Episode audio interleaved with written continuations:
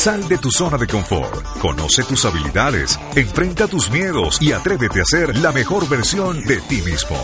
Rediseño Mental, un espacio para vivir en positivo y aprender a ser feliz. Rediseño Mental, Rediseño Mental, con Sergio Villamizar, Lina Moreno y Julio Obando. Bienvenidos. Hey, ¿qué tal? Buenos días, buenos días, buenos días, buenas tardes o buenas noches, dependiendo la hora y el lugar en el que tú elijas escuchar este podcast llamado Rediseño Mental. Hoy con Lina Moreno, Sergio Villamizar y este servidor Julio Obando. Lina, ¿qué tal? Bienvenida. Hola Julio, Sergio y todos nuestros oyentes, una cordial bienvenida, un saludo bien grande, abrazos, besitos y nos encanta o me encanta estar de verdad nuevamente en este nuevo podcast que recuerden que tenemos nuevo contenido los lunes y los jueves. Además hay que, pues les doy un abrazo bien especial a todas las personas que nos escriben a través de las redes sociales y a través de nuestro correo electrónico que siempre nos están eh, insistiendo en que les gustan mucho, nos mandan abrazos, nos mandan saludos, nos mandan temas, en fin, somos cada vez más y lo más importante es que el audio, este del día de hoy y todos los que tenemos el rediseño mental, los escuches, los disfrutes y los compartas para que cada día crezcamos y nos convirtamos en una comunidad bien, pero bien grande para el servicio de todos, ¿o no, don Sergio Villamizar? Lina, muchas gracias, Julio, muchas gracias. Bienvenidos a todas las personas que se conectan el día de hoy por primera vez a este estupendo podcast porque estamos convencidos de que tu vida no volverá a ser la misma a partir de hoy. También quiero aprovechar para darle infinitas gracias a las personas que me escribieron, me mandaron mensajes, hasta regalos recibí, Lina. no sé si te diste cuenta que en el estudio había un bonsai hermosísimo. Divino, claro. Me lo mandó una de nuestras seguidoras divinas, entonces para ella también muchas gracias y para todos los que a través de los mensajes, memes, imágenes manifestaron su amor, mucha luz y mucha compasión para cada uno de ustedes. Julius, ¿y cuál es el tema de hoy? ¿Qué piensas? ¿Qué crees? ¿Cómo crees que vamos a manejar esto hoy? Pues hay un tema muy importante, Sergio, y es el de la biodescodificación. Y como anécdota particular de este tema, en capítulos anteriores, hace un buen rato ya, nos sentamos muy juiciosos, todo el equipo de rediseño mental, a grabar tres capítulos hablando de la biodescodificación, la enfermedad como camino de vida, y por esas cosas del destino y del universo, pues los capítulos no pudieron salir al aire. De esas cosas que uno no se explica qué pasó. Además que todo estaba fríamente calculado porque yo recuerdo que el pretexto claro para tratar ese tema fue cuando Lina se nos ausentó como dos semanas. ¿Te acuerdas, Lina? Uy, sí, claro, se me fue la voz. Pero entonces me contaron que tú tienes hoy una historia estupenda con la que vamos a abrir esto, pero me encantaría que para poderla escuchar nos vayamos primero con este corte de comerciales y ya regresamos. Claro que sí.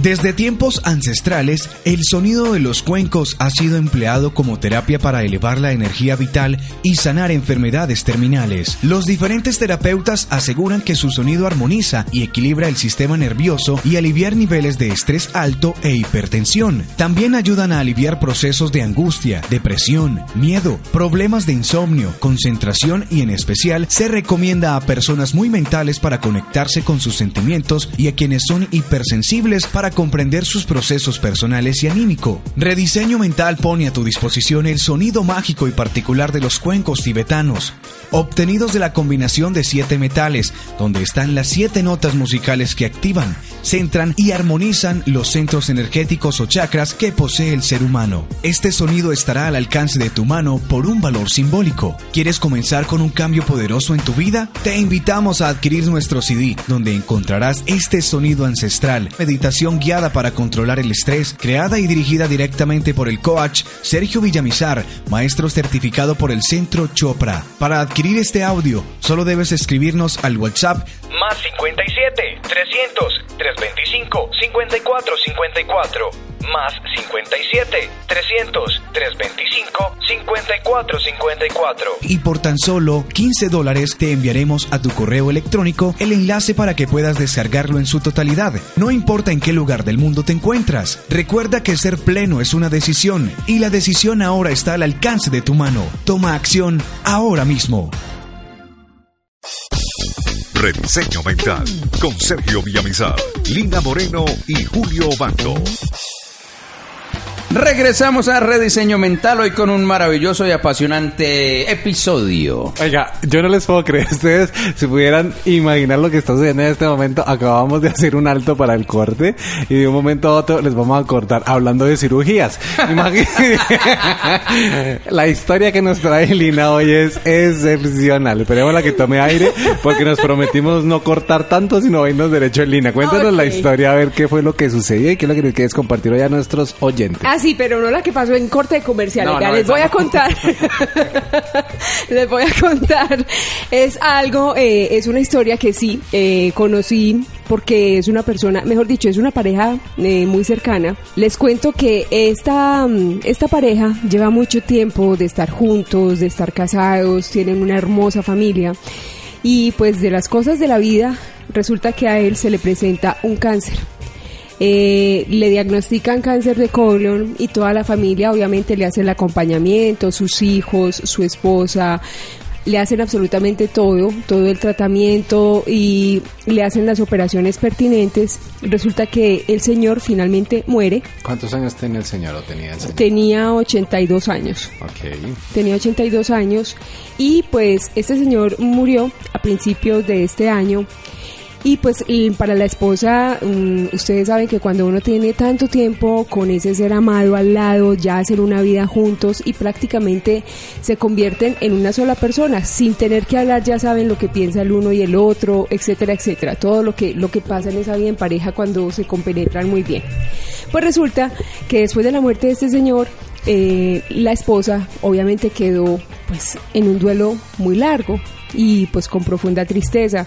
Sin embargo, pues los hijos y el amor de los hijos hacen que ella siga adelante y ella es de esas personas que se hace los famosos chequeos juiciosos cada año, cada seis meses, etcétera, y resulta que, como les decía, él murió a principios de año y ahorita hace por ahí un mes a ella le diagnosticaron cáncer también.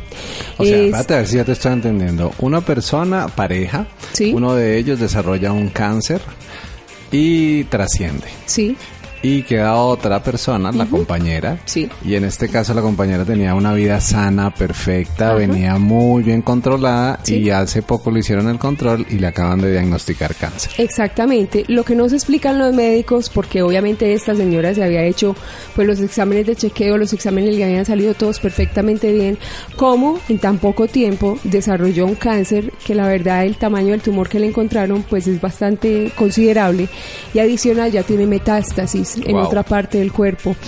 Ahí es donde nos ponemos a pensar, ella ya recibió el diagnóstico, ya recibió la noticia, eh, va a empezar eh, con un tratamiento de quimioterapia, pero la verdad es que digamos que a toda la familia la, lo de- la de- la deja con- sorprendida porque si es una persona que estaba sana, que encontró en sus hijos y en todo su entorno las ganas de vivir y de seguir adelante, a pesar del, del episodio que le pasó con su esposo, pues cómo es posible que se haya desarrollado tan rápido y de un momento a otro pues semejante enfermedad. Entonces la verdad, pues la familia sigue en el acompañamiento, igual que lo tuvieron con el papá.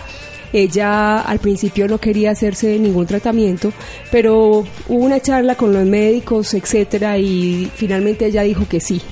Y pues próximamente va a empezar con las sesiones de quimio. ¿Qué va a pasar? Pues solamente Dios lo sabe, como decimos, y el universo lo sabe. ¿Qué hay detrás de todo eso? Pues yo pienso que eso nos debería poner a pensar un poquito. Excelente. Y miren que esta historia que nos acaba de compartir Lina, para muchos de nosotros es una historia tal vez ajena, pero yo podría asegurar que para la gran mayoría de escuchas tienen un estado de coincidencia en sus familias donde siempre, después de que uno de los dos en esa pareja que han compartido tantos años se va, el otro toma la decisión de acompañarlo. Y ojo con esto, porque cuando yo te digo tomas la decisión, no quiere decir que se hayan puesto de acuerdo en una notaría, sino lo que quiere decir claramente es que hay algo que va mucho más allá, como lo dices tú, Lina, con relación a lo que se ha estado viviendo. Julius, ¿tú conoces a alguien que haya estado viviendo una historia similar o algo que puedas compartirnos para poder entrar en contexto con estos códigos emocionales que desarrollan las enfermedades? Sí, también alguna vez hace muchos años conocí la historia de una pareja llegada a la familia donde uno de los dos padecía lamentablemente, infortunadamente, de cáncer y a los pocos meses la otra persona trasciende también y pues ahí es donde la gente dice, ay, tan bonitos, decidieron irse juntos, el uno no quería que el otro sufriera. Y ahí es donde empiezan una serie de preguntas y de cuestionamientos de el por qué o para qué suceden este tipo de situaciones. Ok, yo le quiero preguntar a las personas que nos están escuchando en este momento, ¿qué se imaginan que pudo haber sucedido para que esto sea repetitivo? ¿Qué se imaginan ustedes que puede estar pasando en la mente de estas personas para que la enfermedad se desarrolle?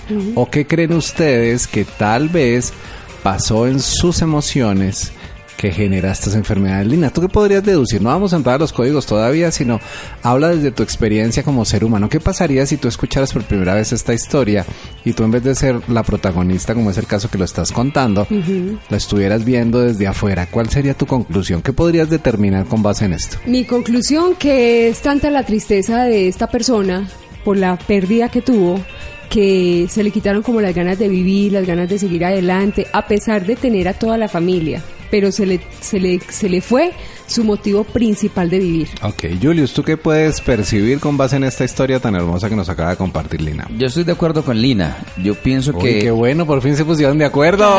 bravo, bravo. Ya hemos avanzado, capítulo.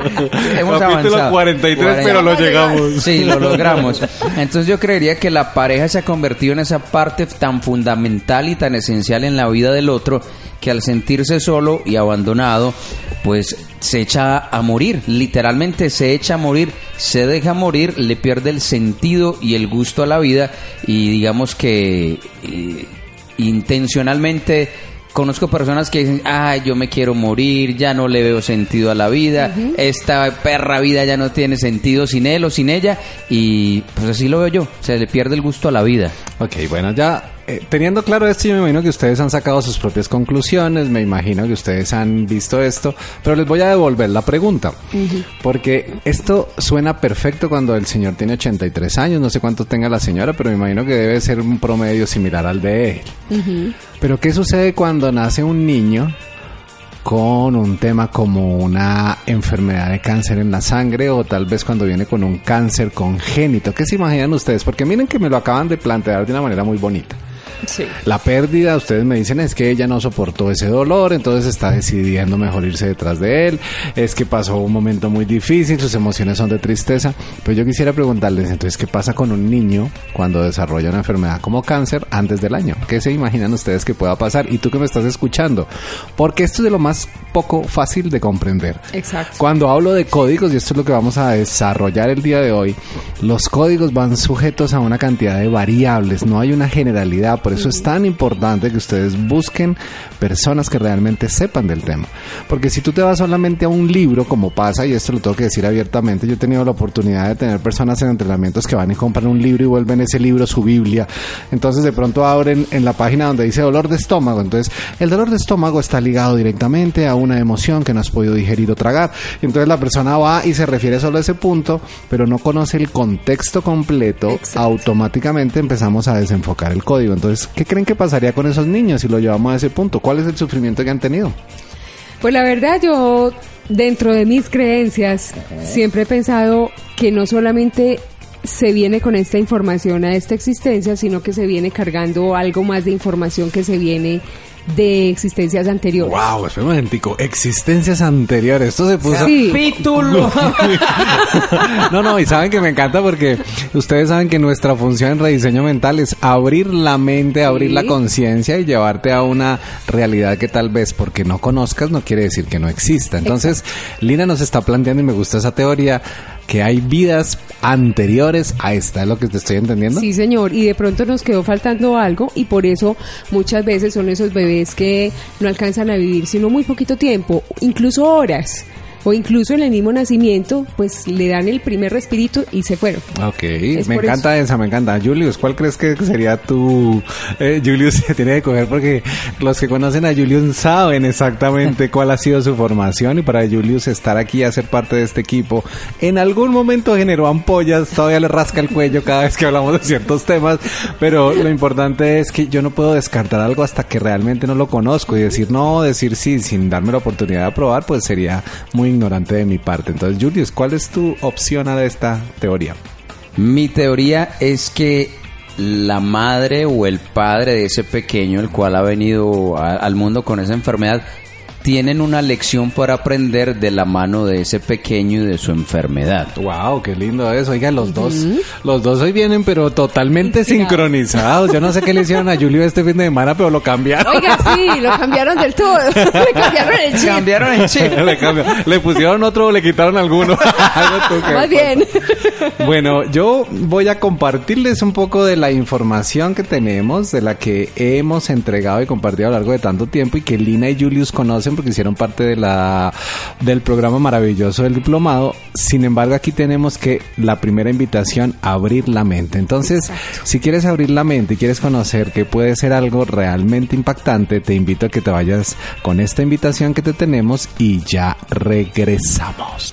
¿El dinero no fluye de la manera en la que esperas? ¿Tu salud cada vez es peor y te enfrentas a dolores recurrentes? ¿Estás cansado de estar en una relación que no te hace sentir bien? Pues bien, si alguna de las anteriores preguntas dijiste que sí, pon mucha atención. El próximo viernes 30 de noviembre comienza en Colombia la certificación como coach ICC. Esta certificación internacional te ofrece herramientas para aprender a sanar desde el ser, de tal forma que puedas evolucionar y trascender primero tus propios miedos y afrontar los cambios para lograr sanar a otros. Sergio Villamizar, Master Coach, con más de 15 años de experiencia, ha creado esta certificación para que logres transformar tu vida de manera positiva. Este es un programa donde asisten personas de todo Hispanoamérica, 100% en español. Aprenderás coaching ejecutivo, ontológico y coaching espiritual, todo en un mismo programa. Adicionalmente aprenderás técnicas de regresiones para sanar desde el inconsciente. Esta es la última certificación de este tipo que se realizará en Colombia. Si estás interesado en participar y separar tu cupo, escríbenos o llámanos al WhatsApp más 57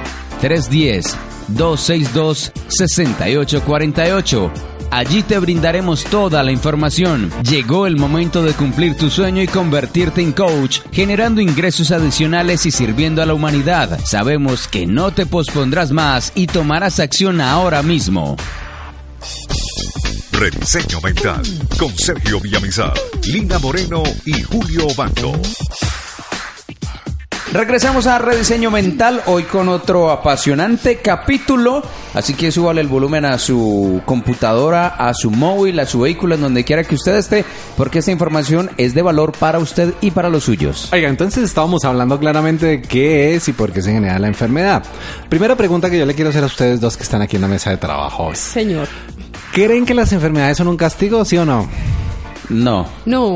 No. No. ¿Conocen gente que sienten que la enfermedad es un castigo? Sí. Ok, pues les voy a decir que la enfermedad sí es un castigo. ¿En serio? ¿Cómo así? ¿En un castigo serio? impuesto por nosotros mismos. Ay, Ojo, no, no, no. Ah, sea, un autocastigo. Sí, miren. porque es que yo he escuchado muchas personas que dicen, ay, esta enfermedad que me mandó mi Dios, ¿para qué será? Y pues entonces no. Miren, vamos a, a tener que primero, antes de dar los códigos, entender qué es la enfermedad realmente.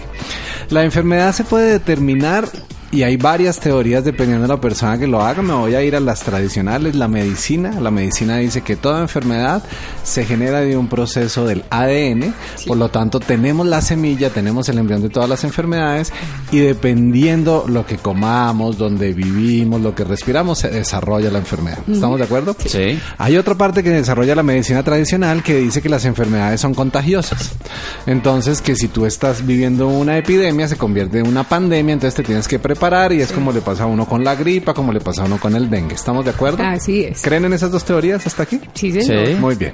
Hay otra tercera teoría que ah, ya habla de las personas un poquito en un nivel de evolución diferente, que ya ven la enfermedad no solamente como algo físico, sino como algo metafísico. Entonces habla de que la enfermedad tiene una característica a nivel emocional y que las emociones van ligadas directamente a nuestras sensaciones y que cuando tenemos una sensación de dolor o de tristeza, automáticamente se desarrolla la enfermedad. ¿Listo? Ahora me voy a ir a unas más profundas todavía. Esta de la que vamos a hablar ahorita tiene que ver con nuestra manera en la que fuimos, acuérdense que nunca fuimos educados, sino siempre fuimos Amaestrados. Entonces, ¿cómo nos amaestraron a nosotros? ¿Ustedes recuerdan cuando eran niñas o niños y hacían algo mal? ¿Qué pasaba en la casa? Nos castigaban. Claro, ¿Qué hacía mamá? nos amenazaba primero. Nos amenazaba primero. Viene el coco y la va, se la va Bueno, a llevar. Eso, el coco. A mí me sacaban al hermano cinturón. A alguno de todos nos alineaban, nos alineaban los chakras a punta de chancletas, ¿sí, Sí, o no? también. A mí no me tocó, pero conocía a mucha gente así. Pero sin querer, toda la vida nos dimos cuenta que había algo externo que nos decía cómo debíamos comportarnos. ¿Estamos de acuerdo? Sí, señor. Sí. Y cuando nos avisaban, como dice Lina, nos amenazaban y caíamos nuevamente o reincidíamos en el proceso, ¿qué pasaba? Ahí sí castigo, ¿Y cómo era el castigo normalmente? Peor que el anterior. ¿Pero era un castigo emocional o físico? de todo. Pero Físico y normalmente, emocional. ¿para dónde se iba? Ah, obviamente, el físico. El físico. Entonces, El- ¿qué hacía? Que la mente asoció el dolor con castigo. Y Ah, esto viene sí, de hace señor. muchos años. Estoy hablando. Entonces, cuando nosotros estábamos en la antigüedad, los griegos, los romanos, los egipcios, siempre había una asociación de dolor con algo que merecíamos porque estábamos siendo castigados por algo los grandes, grandes, ¿cómo se llaman eso? Chamanes, eh, grandes guías espirituales, han hablado siempre de que el dolor lo causamos porque nosotros inconscientemente ya no tenemos de adultos quien nos reprenda. ¿Estamos? Entonces vamos a poner el caso. Uy, eso me gustó mucho. Eh, vamos a suponer que Julius eh, cree ciegamente en la fidelidad. ¿Estamos de acuerdo? Como Sí. le pasa a él, que es cierto. Entonces resulta que Julius se gana un baloto y con el baloto le dicen, usted se puede ir a Dubai y se puede ir a pasear y va a recibir todo ese dinero abundante en su vida. ¿Listo? Resulta que Julius convida muy amorosamente a su esposa y ella le dice, Gordis, no puedo porque estoy súper ocupada, pero vete tú porque si no vas a perder el viaje. Entonces Julius muy amorosamente se va de viaje. Me voy solo para Dubai. Y cuando está en el avión, de pronto resulta que por esas cosas de la vida viajan las 79 modelos de Victoria's Secret haciendo un trabajo de ropa interior. Por Dios. Y en ese momento cuando está bajándose del avión o cuando se está subiendo del avión, le timbra el celular y le dice la esposa, hola papi, ¿cómo estás? Entonces, ¿cómo le respondes, Julius? Bien, amor, me acabo de bajar del, del vuelo y todo perfectamente. ¿Cómo te fue? Muy bien. ¿Qué pasó de raro? No, nada, todo normal. Ok. Miren lo que acaba de pasar. Julius responde desde lo que él sabe que necesita decirle a ella para no causarle, Un dolor. o sea, una emoción que la puede confrontar. ¿Estamos de acuerdo? Exactamente. Pero él en su interior sabe que dijo una mentira, aunque decir mentiras él lo asocia con ocultar verdades. Ya. ¿Cierto? Sí. Listo. Entonces, la primera pregunta que yo te hago, ¿estuvo bien o estuvo mal lo que hizo Julius en ese momento? Ay, auxilio. Pues Oye, usted le pregunta a Lina qué es mujer.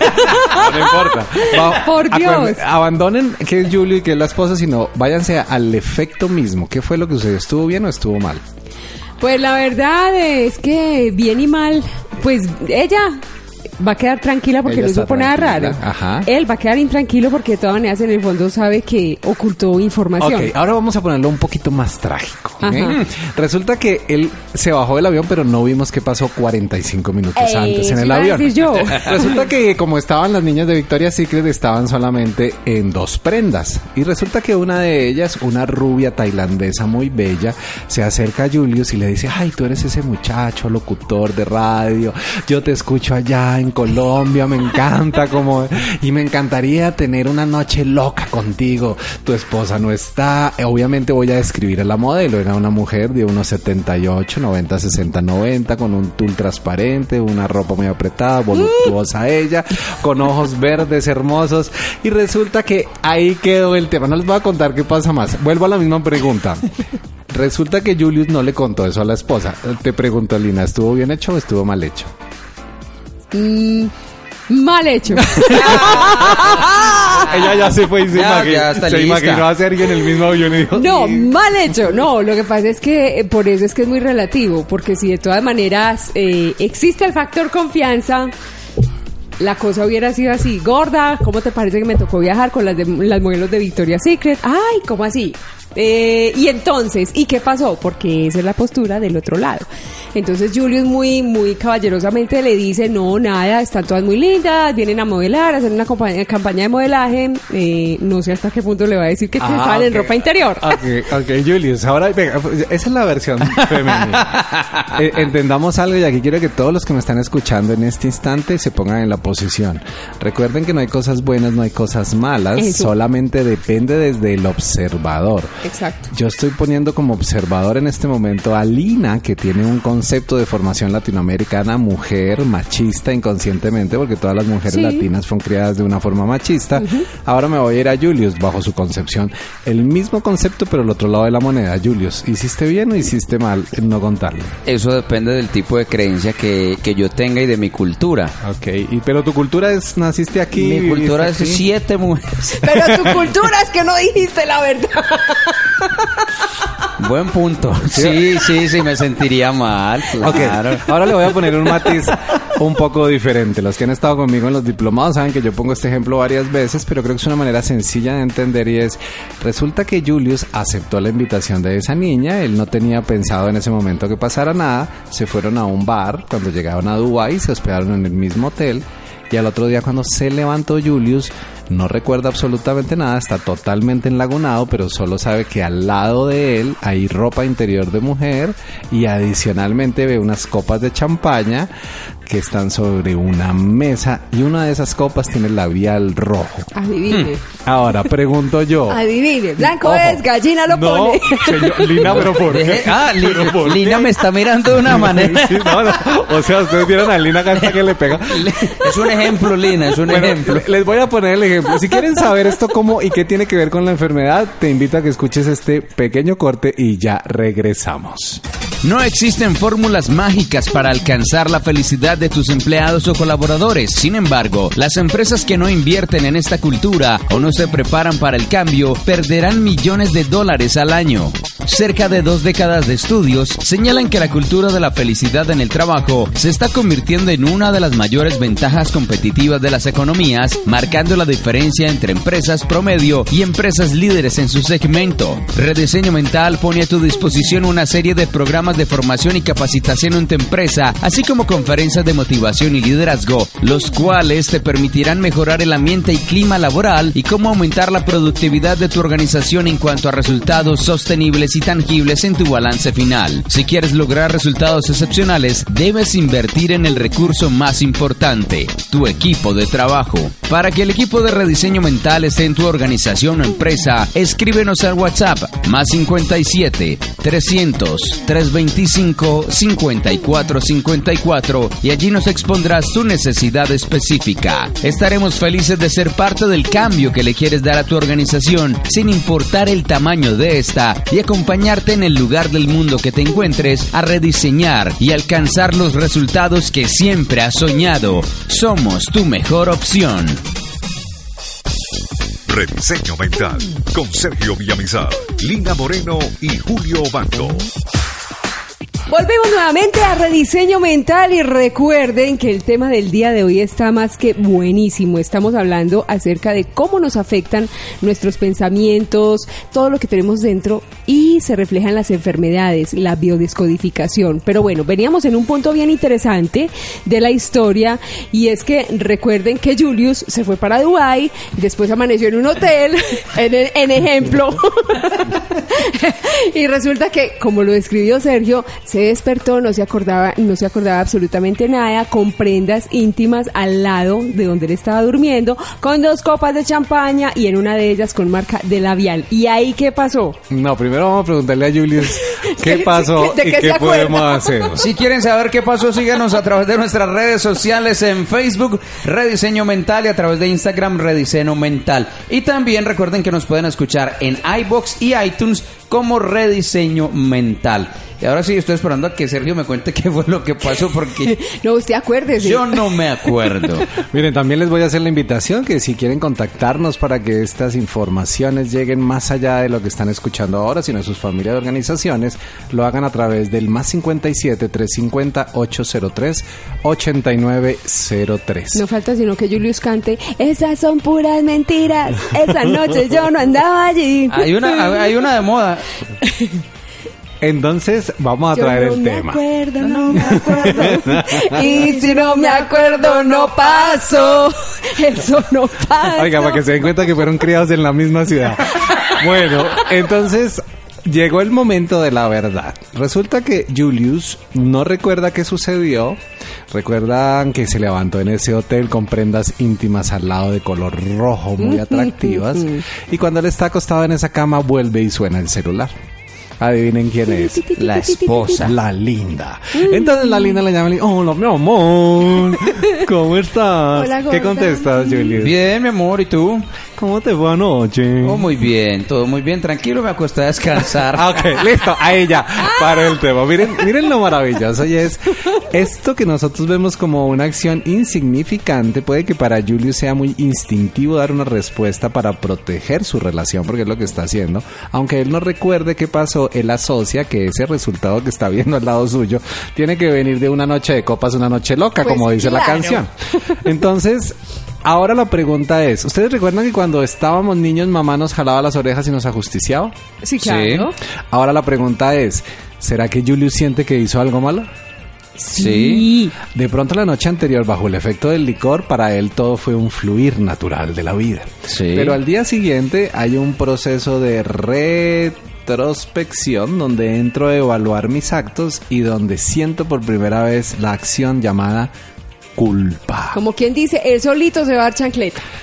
La pregunta aquí. es, él dice para sus adentros, como lo diría la gran mayoría de las personas que me están oyendo, incluyéndome yo también, porque yo no sé qué habría hecho en ese caso, pero lo que yo le puedo decir a las personas es que normalmente nunca vamos a decir algo que sabemos que va a lastimar a alguien. Algún día hablaremos de cómo detectar mentiras y una de las maneras de detectar mentiras es llevar a la persona al límite. Pero en este caso no vamos a llevar al límite Julius porque Julius no tiene claro ni la señora sabe qué pasó. Pero, ¿qué pasará en la mente de Julius a partir del momento en el que se despierta y durante los siguientes días de aquí en adelante? ¿Qué crees que pueda llegar a pasar, Lina? Por Dios, ¿qué haría? La angustia, la angustia, la culpa, se llena de este tipo de sentimientos que lo hacen poner cada vez más intranquilo. Porque de todas maneras el no acordarse de por sí ya es grave. Pero Ah. fuera de eso, todas las evidencias que encontró al lado, peor.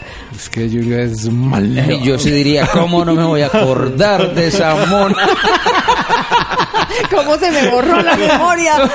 ¿Cómo te sentirías, Julio? ¿Quiere que saques un momento que eres tú? Vamos a poner que es otro Julius. Haga de cuenta. Haga de cuenta, pero ¿cómo crees que se sentiría ese Julius que está viviendo ahí? Oiga, sería la incertidumbre total de saber No. qué pasó, cómo pasó, si fue bueno, si fue malo.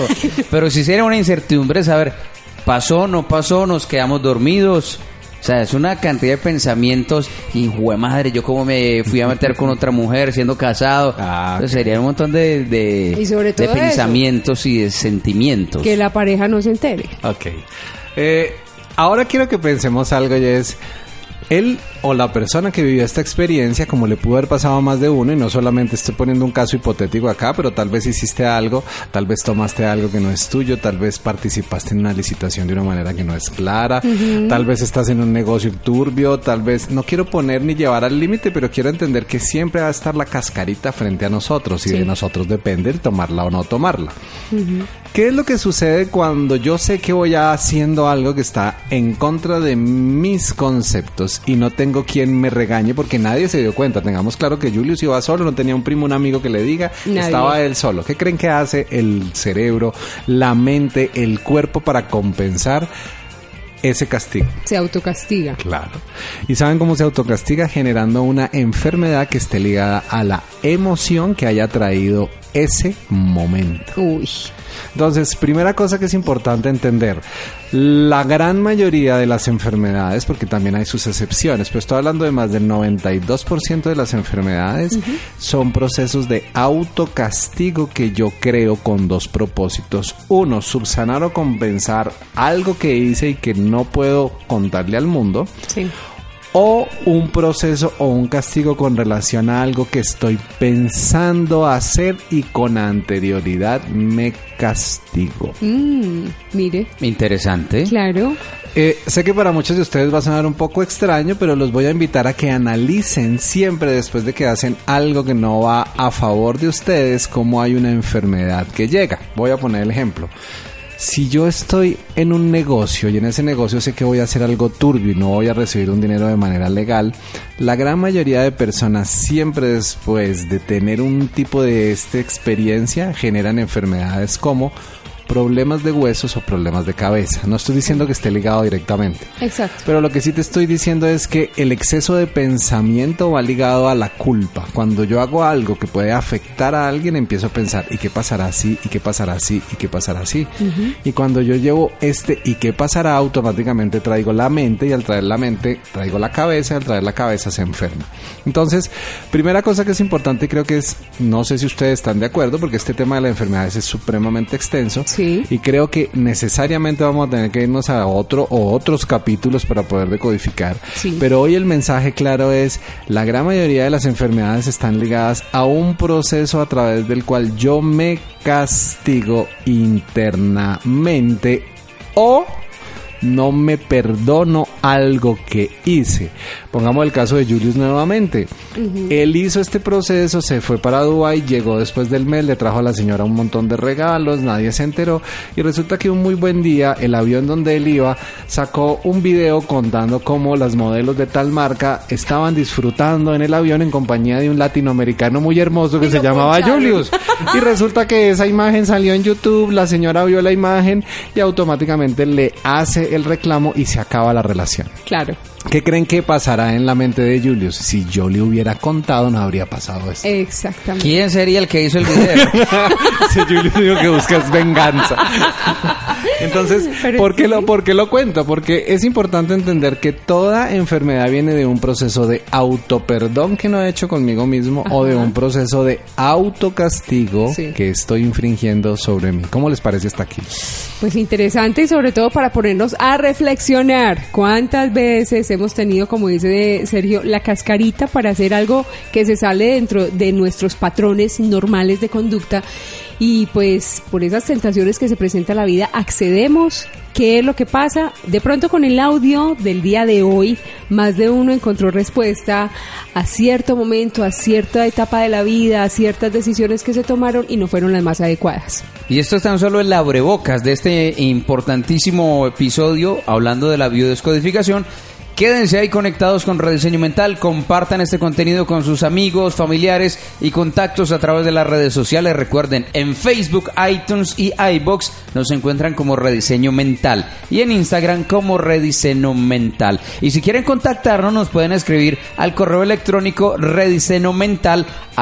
gmail.com o a nuestra línea WhatsApp. Más 57 350 803 8903. Ahí está Viviana, que ustedes ya la escucharon en alguno de nuestros Ajá. podcasts disponible para darles respuesta. También invitarlos de manera muy, pero muy fuerte a que adquieran nuestros audios de meditación y de los sonidos de los cuencos tibetanos que ustedes ya se han dado cuenta que han venido ayudando a muchas personas y puedes ser tú el siguiente en beneficiarte con esto. Entonces, la invitación es para cuándo, Lina? Para la siguiente que continuemos con este tema. Claro que sí, para el próximo podcast será la continuación de este tema tan interesante. Por hoy nos vamos, pero recuerden que a este mundo vinimos A ser felices. Sal de tu zona de confort, conoce tus habilidades, enfrenta tus miedos y atrévete a ser la mejor versión de ti mismo. Rediseño Mental, un espacio para vivir en positivo y aprender a ser feliz. Rediseño Mental, Rediseño Con Sergio Villamizar, Lina Moreno y Julio Bando. Hasta la próxima.